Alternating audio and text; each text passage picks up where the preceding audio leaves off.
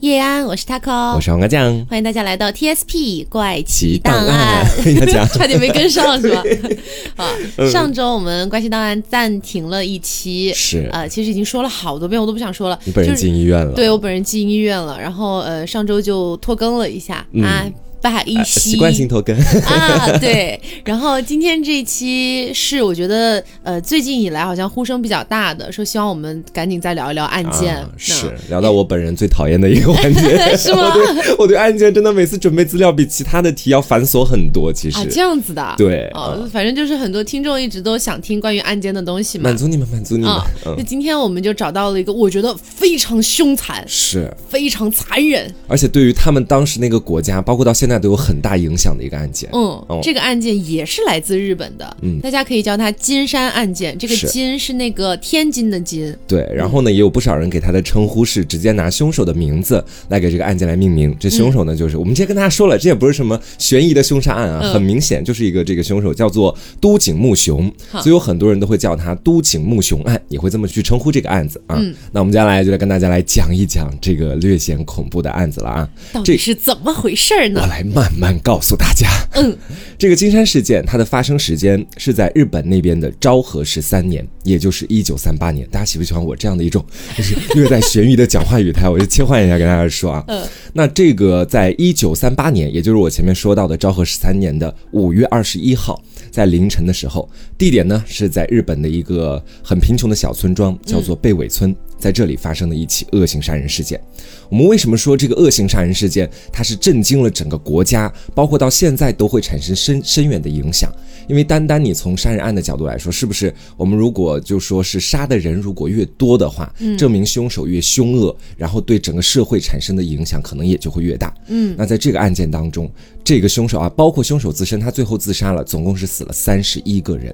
哦，三十一个人是什么概念？在先前我们节目里讲过沙林毒气那个案件嘛，嗯，那当时的个虽然没有细讲，但是提到了的，嗯。是，然后他在当时统计的死亡人数也没有这个案件多，嗯。所以说足以证明这个案件其实对于当时整个社会的风气是一个非常大的破坏啊。然后我们说呢，这个其实就是日本犯罪史上空前绝后、惨绝人寰的一起杀戮。然后到后期，因为我们说通过三十个人的统计是死亡嘛，还有一些轻重伤的还没有算进去，嗯。啊，在我们这个凶手去做完案之后，有人后来还是被抢救回来了，但抢救回来人数不多，大概也就两三个的样子。哦，但是现在呢，那个地方基本上已经没有什么人居住了，而且成为了一个小小的禁地。而且刚刚黄瓜酱提到昭和时代，嗯昭和时代对日本来说是一个呃很特别的一个年代吧啊。怎么说？对，因为呃那个时候也经历战乱嘛，嗯然后呃像比起就是我们有一句话怎么说的来着，我可能有点忘了，大概就是什么昭和男儿，嗯，然后平成废柴啊，哦大概是这样的感觉。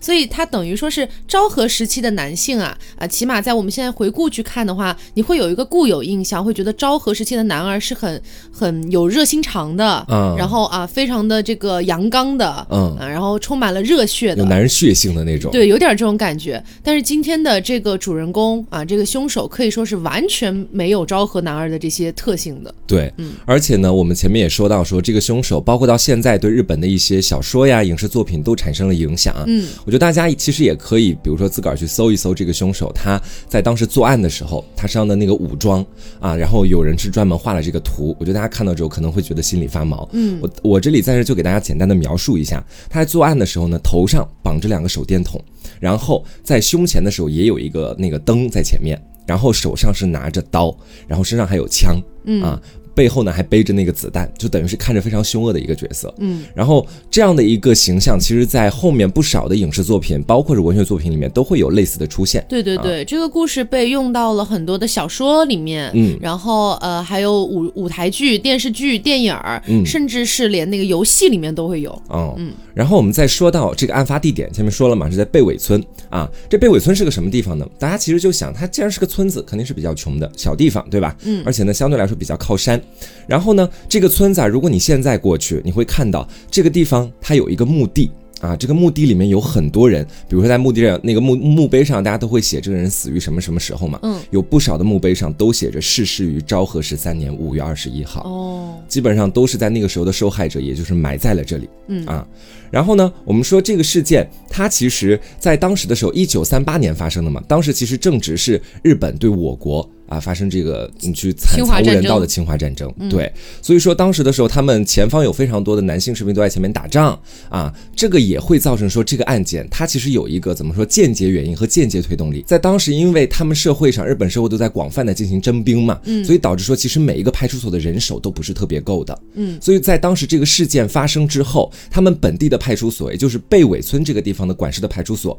其实他们。就是并没有直接来到这里，是他们隔壁镇子的派出所派警察来看这个事情的，哦也就是在一定程度上是延缓了去救人的时机。哦，嗯因为还有一个点就是跟大家说一下，其实不管是世界上哪一个国家的农村哈，嗯相对来说肯定是比城市要闭塞一些的，嗯啊，而像日本这样的。而且还在那个昭和时期，在二战期间，嗯。那个时候的一个闭塞程度会更加严重。嗯。对，我觉得之前好像跟大家讲过《尸鬼》那个动画，嗯。它也是一定程度上体现了一个小乡村的封闭，啊。里面都已经出现吸血鬼了，接连的死人，但是外界还是像充耳不闻一样，啊。会有这种感觉。嗯，然后我们说这个事件它其实发生之后啊，在日本，因为他们当时全国可能都是都知道这个侵华战争的这样的一件事情，没想到在自己国家发生了这样大的一个重大惨案，他们当时整个国民的包括整个社会风气啊，都会有一种震惊的同时，也感到沮丧和晦气的感觉。哦，啊，对社会也产生很大影响。好，我们回到案件里面来说，先跟大家讲一下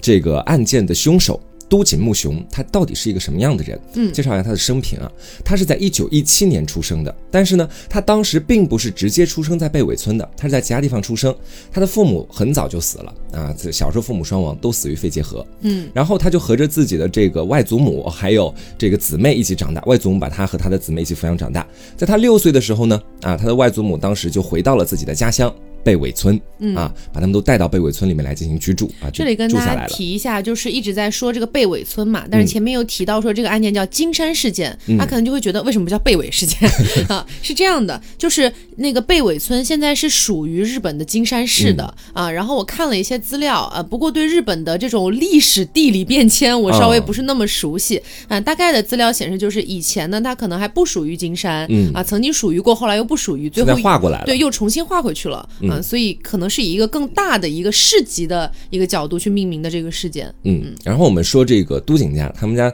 在小的时候呢，外祖母不是刚搬到这贝尾村嘛，啊，家里其实条件啊、环境啊，其实都挺好的，嗯因为本身就有一定的资产，再加上家里那时候大家都种田嘛，他们家也有一定的田地啊，基本上每年也会有个固定收入，嗯，所以他们家那个时候算是一个中游水平，就按我们现在说小康家庭吧，算是啊、啊不。算不算差，也不算特别富有。对，但是呢，家里面我们说他的父母双亡，所以只有外祖母这一个大人在照顾那些小孩嘛。嗯，恰巧这外祖母呢，因为年事已高，这身体也不太好，所以说呢，进而在到了这些家里的孩子上学的年纪的时候，外祖母也很溺爱我们的这个凶手。他当时就屡次对这个都井木雄提要求说：“哎呀，你这个我在家里，这你外婆在家里病成这样，你还去上学，你到家里来照顾我，就就你也别忙着那些学校的事儿了，我在家里病的都不行了，都要。这里也跟大家补充一下，就可能有些人听到说奶奶身体不好，不想让她去上学，呃，好像也算是在尽孝的一种方式吧，哈、特别是在那样的一个年代。但是为什么到后来这个凶手呢，他一直非常耿耿于怀对这件事情哈、是有原因的。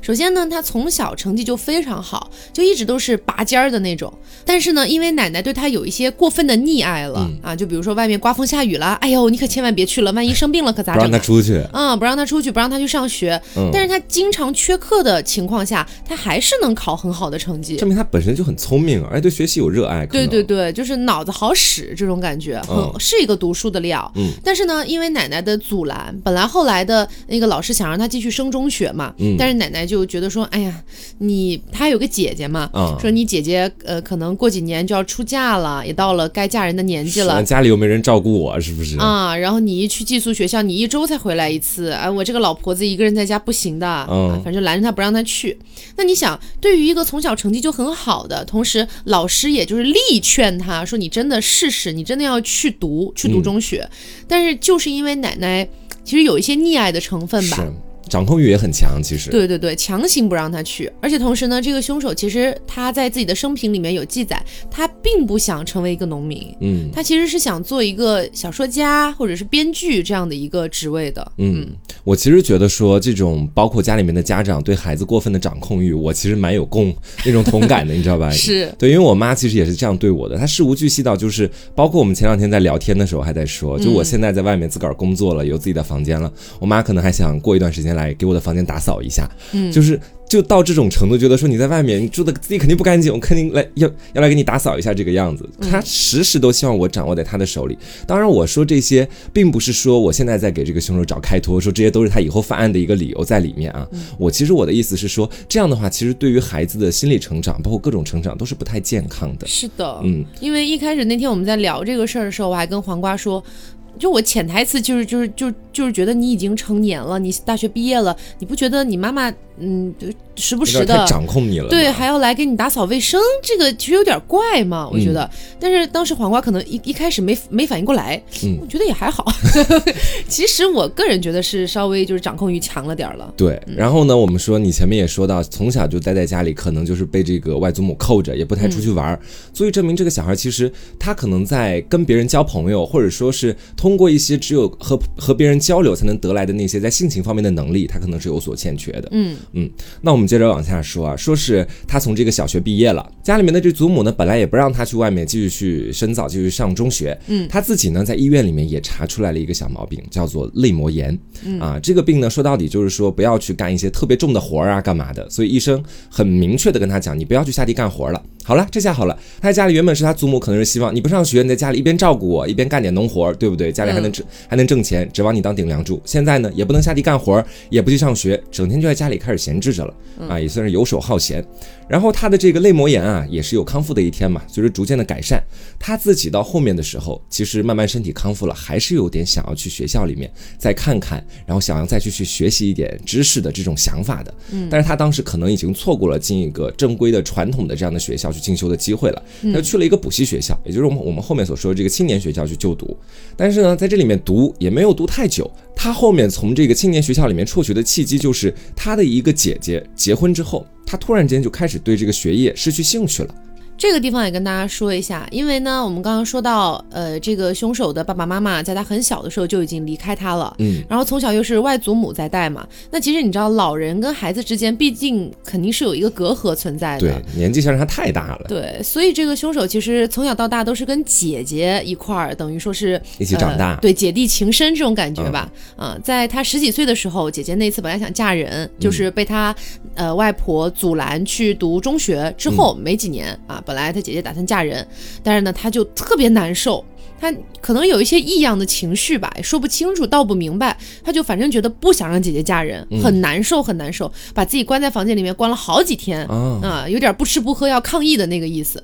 啊，姐姐呢就有点心疼他，哎呀，这弟弟也不容易，那算了，我就先不嫁了吧，嗯就真没嫁人啊，啊。但是她总归是要嫁人的呀，对，对吧？又过了几年啊，姐姐终于嫁人了。嗯，那嫁人之后呢？那她的一个情绪啊，她的这样的呃一些她无法管控的一些东西，就逐渐变得有点开始往外就是暴露出来啊，等等的。她可能从小也没有跟自己的爸爸妈妈有特别深的感情，嗯加上外祖母的话，本身好像他们两个就像前面所说的，隔得太远了。这下身边连一个最亲近的人都要离他而去了，他其实自个儿心里也挺难熬的，可能。嗯嗯，然后呢，他在家里啊，我们刚前面说到，就是他的姐姐逐渐开始可能要考虑到嫁人的事情了，他自个儿也对这个学习失去兴趣了，嗯也不去这个学校上学了，那还是在家里啊，他也不爱干农活儿啊，又搞又搞起了其他的东西，反正呢，他就是希望搞一点跟文学相关的，当时在家里开始去当文青，开始写起了小说。啊，他的这个小说原本可能只是自个儿写着随便玩玩啊，随便就是自给自己写自己看。慢慢的呢，好像是身边的一些孩子们啊，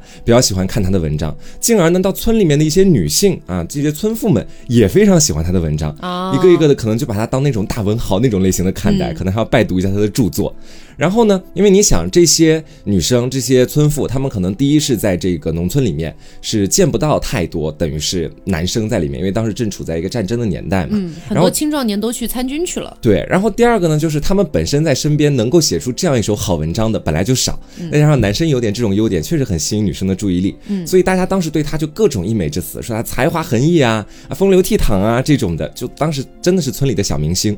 然后呢，在当时的日本农村，其实并没有很严格的，比如说女性她是有要守住自己的贞操，没有没有没有，从道德上肯定是有这个东西的。道德上有，对，但不严格限制是吗？嗯，其实是这样，当时呃，他们有一个我觉得很恶臭的一个习俗，叫嗯夜访。呃，这个东西是怎么回事儿呢？就像刚才黄瓜讲的，因为那个时候在二战嘛，嗯啊，其实。从古至今，女人肯定都是有贞操这一说的。对，只是那个时候因为青壮年全部去参战了，那农村留下的是什么呢？要么就是像呃这个凶手这样老 就是老弱病残一挂的，嗯啊，所以其实基本上也没有什么真正的那种呃男子气概呀，或者是让女人依靠的那种感觉。嗯，那但是还是有一些性需求的嘛，对不对？这些特别是寡妇之类的，那这些寡妇呢，可能就会接受这些男人的夜访。嗯哎，为什么叫为？你看为什么是夜访，而不是明目张胆的去直接找他？还就是有点那个束缚在对。大家还是知道这是不对的，这是有束缚，这得偷偷来的，嗯啊，所以才夜晚去悄悄的敲开寡妇门，说嗯要要要要要不要，就大概这种感觉啊。嗯那所以这个东西有点像是大家心里都心知肚明，嗯但是我可能不会捅破出来说的啊。那同时呢，我们为了就是下面要讲到这个凶手可能要跟这些寡妇呀之类的产生关系，还有一个前提，呃，他不是一直小时候有点儿这个生病啊，身体不好嘛，嗯。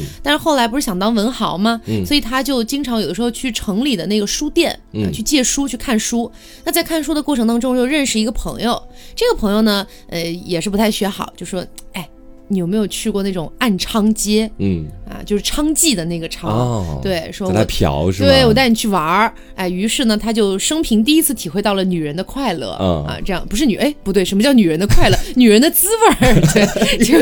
对，体会到了女人的滋味儿，嗯。所以他就有点食髓之味。啊，后来就其实有一天天都在想这些事情，是，然后刚好呢，自己身边又有这些资源，通过自己的这个文学素养给他们吸引过来的。嗯。啊，他当时呢，在村里女人缘特别好，其实是受到了身边很多人的其他的这个羡慕和嫉妒的，嗯，对吧？然后呢，我们说他的这点优越感啊，其实在一九三七年的时候，当时的一次征兵活动开始之后，就被就开始被击得粉碎了。嗯啊，是为什么呢？因为当时大家在村里面开始征兵啊，是村里面的男士可能又得一拥而上了，对不对？大家其实都很看重这个穆雄，因为觉得说，哎，他这个字写得好，然后平常的话，呃，这个文章也写得好，对不对？然后身体嘛，也没有什么外表一看出来就是那种不好的那种情况产生，嗯，大家都对他抱以厚望，但是他却被军医诊断出来了和自己逝去的父母一模一样的疾病啊，肺结核核。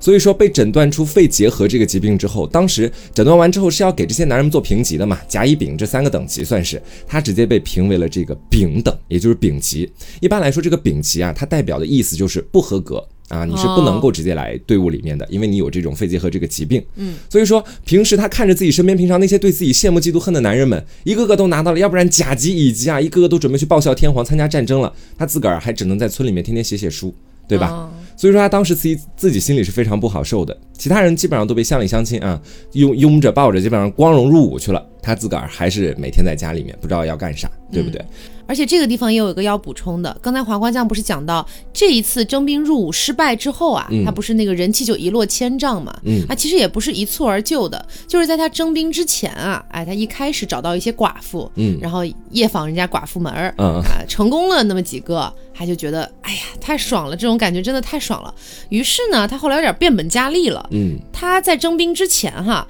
他去找了一些未婚的姑娘。啊啊，找了一些单身未婚的姑娘，想要跟人家就是有这种关系。嗯那单身姑娘肯定不愿意跟你干这个呀，对不对？嗯反正就拒绝了他，然后次数多了起来啊，人数也多了起来之后，其实他在村里面的风评啊，已经开始有一点点跌落了。啊，等于是催化剂。后面检查对出来那个肺结核的事情之后，嗯，然后再加上当时其实那个时代就是开始征兵了嘛，其实对在女性群体当中，大家都会觉得说这种甲种等级的男子啊，大家对他们有种崇敬之情。嗯，当然说你算是为国效力嘛，但是对于这种丙等级的男子，其实就是有点小小看不起的意思了，那不是小小看不起哦，非常看不起。对他们那时候会觉得说，你怎么会连征兵都过不了？是会有种就是这种感觉。你看我们现我们现代的话哈，嗯你可能会觉得如果征兵过不了，那可能是你是不是眼睛不好啊，嗯或者是你是不是扁平足啊？嗯大家反正不会有歧视的感觉吧？但在那个年代，可能也是因为一定程度的战争洗脑，嗯然后这种天皇的那种绝对霸权，啊大家都觉得你怎么会就是你你居然连报效祖国的资格都没有，太丢脸了，会有这种感觉。嗯，所以说，有的时候你看这个缺点一旦开始被暴露之后，大家对他的整体看法都陷入到了完全负面的状态。对。啊，原本觉得说他写的一手好文章，慢慢大家呢也会发现他只会写一点好文章 啊，就开始这么去批判他，而且说你看这学也没上几年，其实基本上上呢也没有个什么工作的证书，干嘛也以后肯定是没有什么未来，没有什么潜质的男人，跟他干嘛呢？所以基本上大部分人都已，大部分女性都已经开始逐渐疏远他了。嗯，原本可能还跟他还愿意让他夜访几次的那几个女人，也逐渐开始选择离开他。而且那几个女人还反咬一口。啊对，这几个女人呢，甚至还去找到，因为其实你说这种事情，夜访这种事情哈，嗯，我们刚刚也说了，既然叫夜访，它必定是见不得光的事情、啊，那大家也不会没事儿拿出来说。但是呢，昨晚一个男人夜访我，不会这么去讲。对，但是呢，里面有一个女性是比较重要的一个角色，她叫才女。啊，那个采很有才的女人不是不是 采采莲花的采啊才女啊嗯呃对，然后呢，她是曾经被夜访过的、嗯啊，两个人保持了比较久的关系。但是其实你说这个凶手啊，他征兵入伍失败了之后，他肯定是不想回村告诉别人这个消息的。嗯，他难道说啊，对不起啊，我失败了？他明明知道顶，级男人 他明明知道这个消息会让别人瞧不起他，他其实是藏着掖着的。啊。但是这种消息肯定会不胫而走，对不对？嗯你慢慢的莫名其妙，身边人可能都会知道。那知道的比较早的一批人里面就有这个才女嗯啊，这个才女呢也是俗称大嘴巴 啊，就特别爱叭叭叭叭叭。然后当时这个征兵的消息，征兵入伍的消息被他知道了之后，他就开始到处逢人便说，逢人便说呀，嗯，然后就搞得全村都知道了。那一传十，十传百的。对，然后同时他为了撇清自己的关系，证明自己的清白，还跑去跟别人说：“哦，我我可从来做过对对，然后还还跑去，但是他是怎么说的呢？比如说跟他外祖母讲。哎，你那个孙子曾经来夜访过我，被我狠狠的拒绝了。我可是清白的啊，我跟他 可什么都没有做过啊。那排放立的很好。对，逢人都这么讲。那嗯跟他有过夜访经验的其他的几个寡妇也都这样讲啊。啊。他的人就是那个名气啊，已经是臭到臭得不行了。对对对，嗯，然后呢，你想想看，原本一个被大家捧在上面的，等于是接近那种神坛的一个男人、啊，本身自己自身就带着一点这种优越感，突然之间一落千丈，受到了大家的鄙视，嗯。他自个儿其实心里面是完全接受不了这一点的，所以说在他之后，他做出了一系列在我们现在看来可能会有些反常的举动啊，我们现在去看他的话，可能会觉得是他心里面的怨恨，包括已经有一些积怨在身体里面了，为他后续的作案其实有了一个铺垫的这种感觉了。嗯啊，我们说到在一九三七年的时候，也就是我们案发的前一年，这一年我们的都井木雄在干什么呢？他今年拿了一个执照啊，这个执照是狩猎执照。嗯啊，就是在山上打猎的这个执照。然后呢，有这个执照会有个什么好处？就是你可以去买猎枪了。啊，你可以去配备一个枪给自己了，所以啊，他当时就在金山地区购买了一把猎枪。关于他当时为什么买这个第一把第一次购买猎枪啊，有很多的说法。他们说有种说法是说他其实是不想自己再去跟别的女生求爱的时候被拒绝，觉得自己好像女生觉得自己不是男人，我用枪支来证明我是一个铁血真汉子。嗯，有这种说法，也有说法是当时自从他名声臭了之后，村里的人不是都挺排斥他的嘛，然后呢，就有人想要害他，他想要拿这个猎枪来防身啊，嗯，会有各种各样的说法。到有一个说法，我个人觉得比较合理一点哈。我个人觉得、那个说法是他买这把枪是为了去威胁那些他要去夜访的女人，哦，他去威胁这些女性跟他发生关系。天哪，已经逐渐走上了歪路了，感觉。对这个地方提一下，因为大家听到夜访哈，就会觉得哎呦夜闯寡妇门那种感觉。嗯其实不是的，正常的夜不是也不算正常的夜访，就普通的夜访，嗯一般都是男男方和女方都自愿的。啊那，男方先会先去问他你愿不愿意，他答应了之后。后，对晚上再来。才会进行这件事情。而这个都井木雄，他到后面不是已经被完全排斥了嘛？嗯所以但他还想要做这个事情，所以他就去买了一把枪啊。啊我觉得这个逻辑好像是通的。可能是威胁的去想要嗯强奸别人这种感觉。对对对，啊，然后我们说，一九三七年买的第一把枪嘛，转眼到了第二年，一九三八年案发的那一年，他又去这个神户地区啊，把他第一把第一次买的那把猎枪卖出去了。然后这一次他又买了一把新的猎枪，这个猎枪相比于上一次的猎枪，我可以简单的跟大家来讲，如果上次猎枪可能用来打打鸟啊，这种威力比较小的猎枪，这一次的猎枪就是可以用来打猛兽的猎枪了。哦，嗯，是买的威力更大的。然后呢，因为我本人对枪支弹药不是特别了解，我就不给大家来装逼说这个枪到底有什么什么好处。但是根据我查的资料，这买的猎枪呢是叫这个十二口径五连发的勃朗宁猎枪。啊、十二口径，嗯，十二口径，那不是应该是霰弹枪了你？比我懂很多。哎，我们 玩吃鸡，这个。我们玩吃鸡十二口径的不就是霰弹枪吗？哎，你这么说好像也是对吧？？五连发的霰弹枪，那个枪反正威力很大，在游戏里。是近距离的话是威力比较大。对，然后他当时去在村子里面人，好像有不少人也知道了他要买这把枪嘛，他就跟大家声称说啊，我经过前一年的训练，我现在已经可以去山上打猛兽了，所以我特意才买了这把枪。所以基本上当时大家都以为他买这把枪只是为了去山里面进行狩猎。然后呢，重要的是啊，他买这第二把猎枪，在后面就会被认为是他想要展开杀戮行动的一个证明。为什么这么说？因为。作为一个等于是在家里面本身他们家只是小康家庭的这种环境来讲，在两年的时间里面买两把枪，其实枪支还是蛮贵的，嗯，他们是没有办法负担得起的，所以他买他买第二把的这个枪的时候，他通过在银行抵押自己的房产和田地才买的这把枪，哇。直接抵押房产和田地会在什么样的情况之下？我个人的分析是，已经有点决绝了，想要最后一搏，背水一战，嗯，才会想要去把这把枪买下来。所以这也就是我们说他的这个第二把枪，可能就预示着凶杀案即将要发生了。嗯嗯。但是啊，但万万没想到，后来呢，因为一些机缘巧合，呃，他被人举报了，对，然后有警察来了，把他枪给带走了。这是最，这是最扯的。他付出了很多很多，拿到这把枪，哎，没了，你知道？但是。我们继续把时间推到他刚买这把枪的时候，哈，他当时呢就是每天都要进山里面去练习射击，然后呢每天在村子里面也会拿着枪在晃荡，这个其实就符合我前面所说的那点，他买这个枪其实还是想要震慑一下在村子里面想要去害他的人的，啊，等于是一枪多用，既能够一枪多用，对，去帮助自己在晚上是威胁女性，白天的时候也能防身这种感觉，啊，然后呢。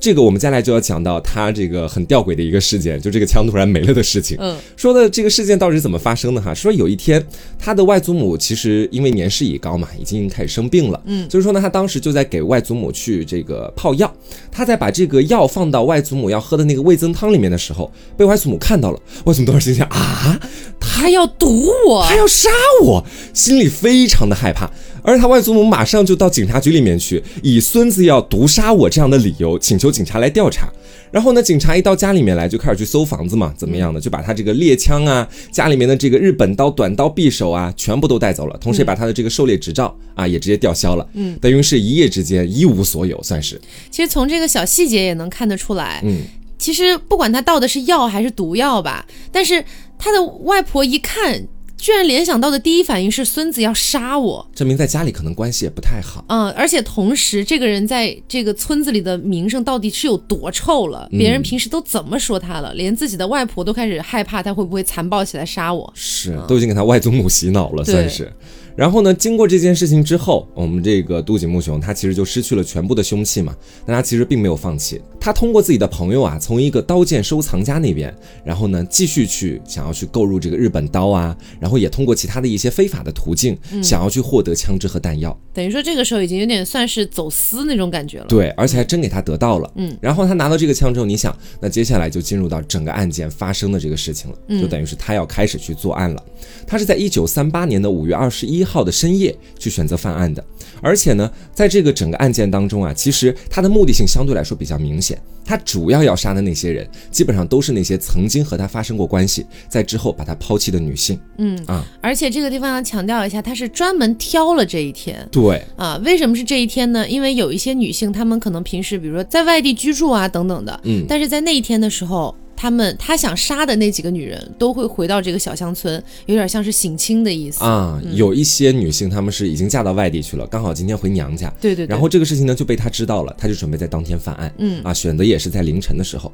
我们说接下来就是整个案件那几天的一个作案经过了啊。在这个作案的前几天，我们说这个凶手都井木雄他就开始写这个长篇的遗书，给家里面的各个的等于说长辈，包括自己的姐姐，有给外祖母的，也有给自己的姐姐的，同时。他很鸡贼，他开始骑着这个脚踏车去计算这些，就等于是自己如果真的做了案之后，那些人如果一些幸存者，他们跑到派出所报案需要多久的时间？嗯，因为他的最终目的是杀完那么多人之后，我再自杀。对，所以他需要让警察不能够抓到他，在警察来之前，他就已经结束自己的生命。他那一天其实是从早到晚不停的在骑这个脚踏车，嗯，一直在算。从那边跑到警察局需要花多久？警察再回来又要花多久？一直在算这个时间。他在周密的计算这些，嗯，然后呢，计算完了之后，到了下午的五点左右。他首先干了一件事情，是切断了当时村子里面所有的那个所所有家供电系统，等于是把这些电缆切断了，等于是所有人都停电了。但当时停电这个事情，对于当时的时代，对对当时时代日本来说，其实太普遍了，没有人会觉得说因为这事儿我还要去报个警或者干嘛的，等着来电就行了。嗯，其实就算是现代我们中国的农村，偶尔就是。也很普遍小规模断个电什么的也都是正常现象。对，所以当时所有的村民基本上没有往任何其他方面去想，那停电了就在家里待着呗，那那干你就等来电呗。对该干嘛还还不是就干嘛呗，也没有去跟相关的单位去讲。然后呢，我们说下一个时间点就是在五月二十一号的凌晨一点钟的时候，他选择的第一个杀的人不是别人，正是他的外祖母。啊，他后面的时候，包括是人们去看他的遗书，做出一些研究，会觉得说，他第一个杀外祖母是觉得说，如果自己杀了这么多人，到最后肯定是不能继续再陪着外祖母了，那索性我就把外祖母先杀了，也避免他在家里面就这样孤苦一生。天哪！他是这样的一个想法啊，哇，我我我以为我看到的那个想法已经够、够奇葩了。嗯就是呃，我看到有一些人说分析出来的原因，为什么第一个杀外祖母，嗯说是因为对外祖母的仇恨其实是相当大的。啊，啊、就是外祖母小时候一直溺爱他，然后所谓的溺爱又不让他去上学。反而是害了他，对他觉察到这一点了，是吗？对对对，那关于这个众说纷纭的，其实，但你说的那个其实更变也态，挺吓人的，是吗？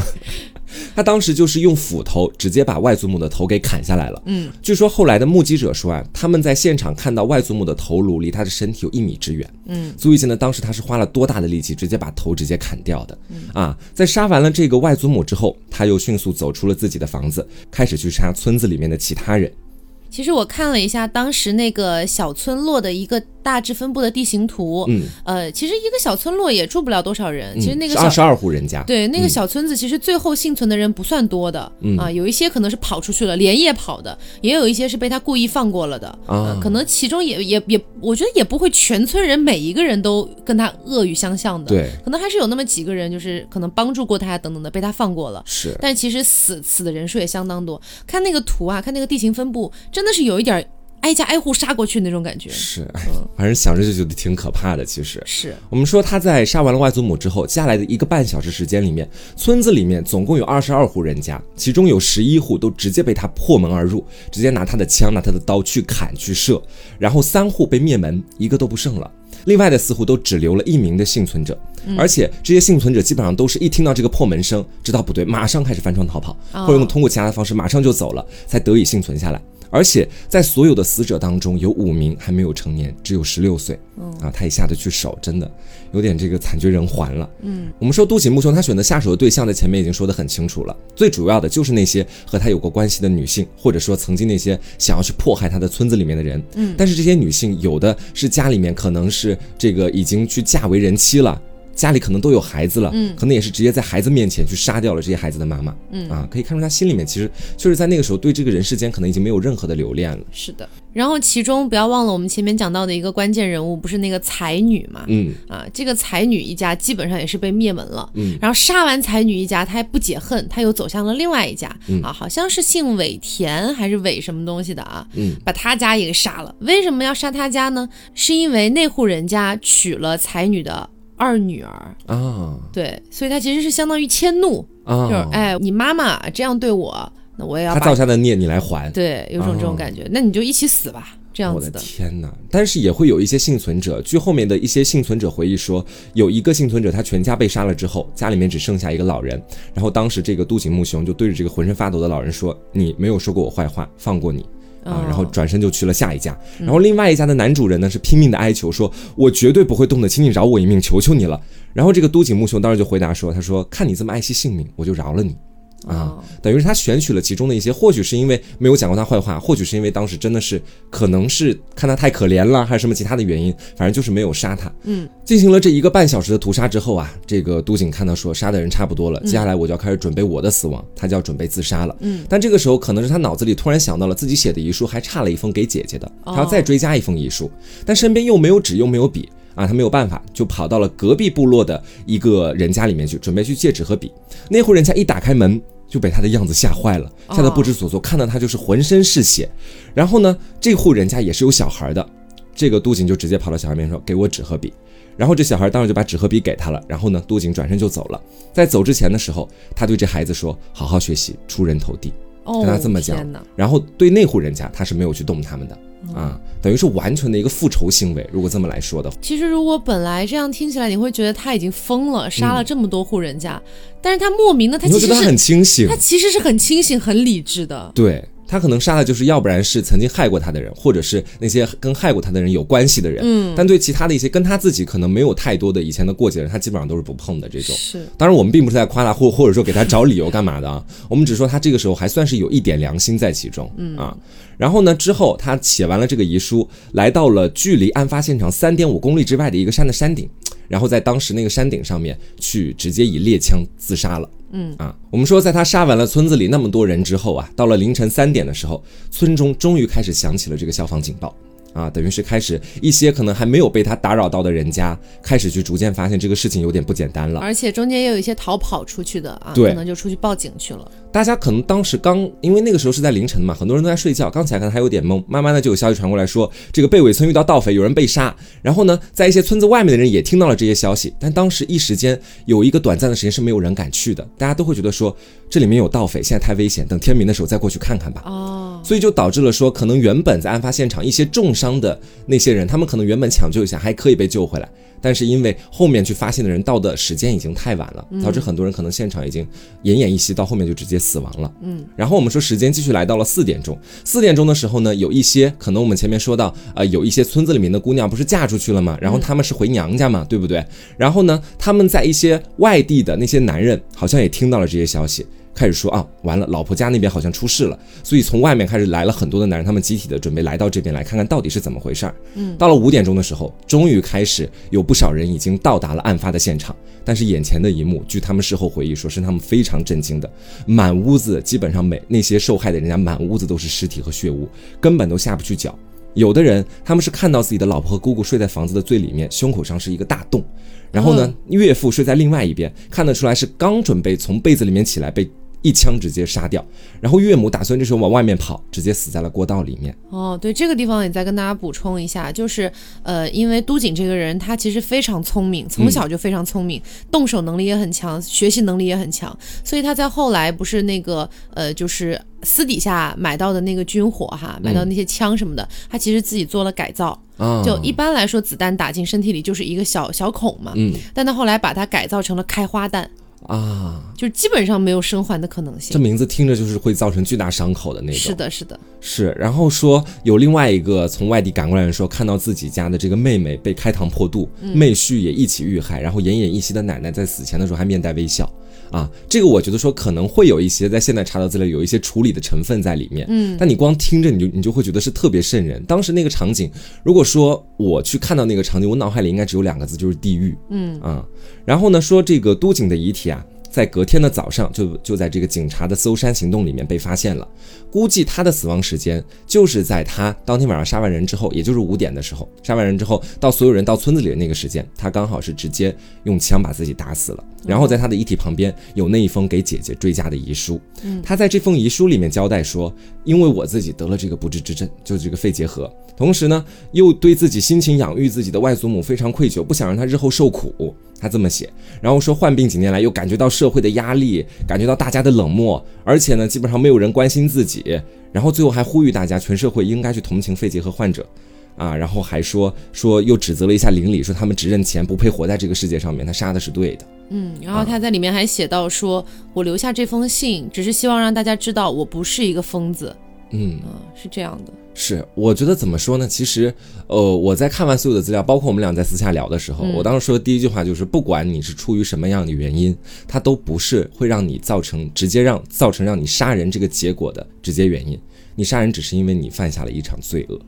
哎，怎么说呢？就是他这个事情。让我觉得特别难评价的，就在于他杀人的时候，他是特别理智的，嗯，你知道，就很多的一些连，不管是连环凶杀案，还是说是那种无差别杀人事件，嗯，那个凶手基本上都是一个比较癫狂的状态，对，或者像是他处于一个某种极端的啊，不管是邪教啊还是什么的这种里面，但他还搞感觉就好像真的是，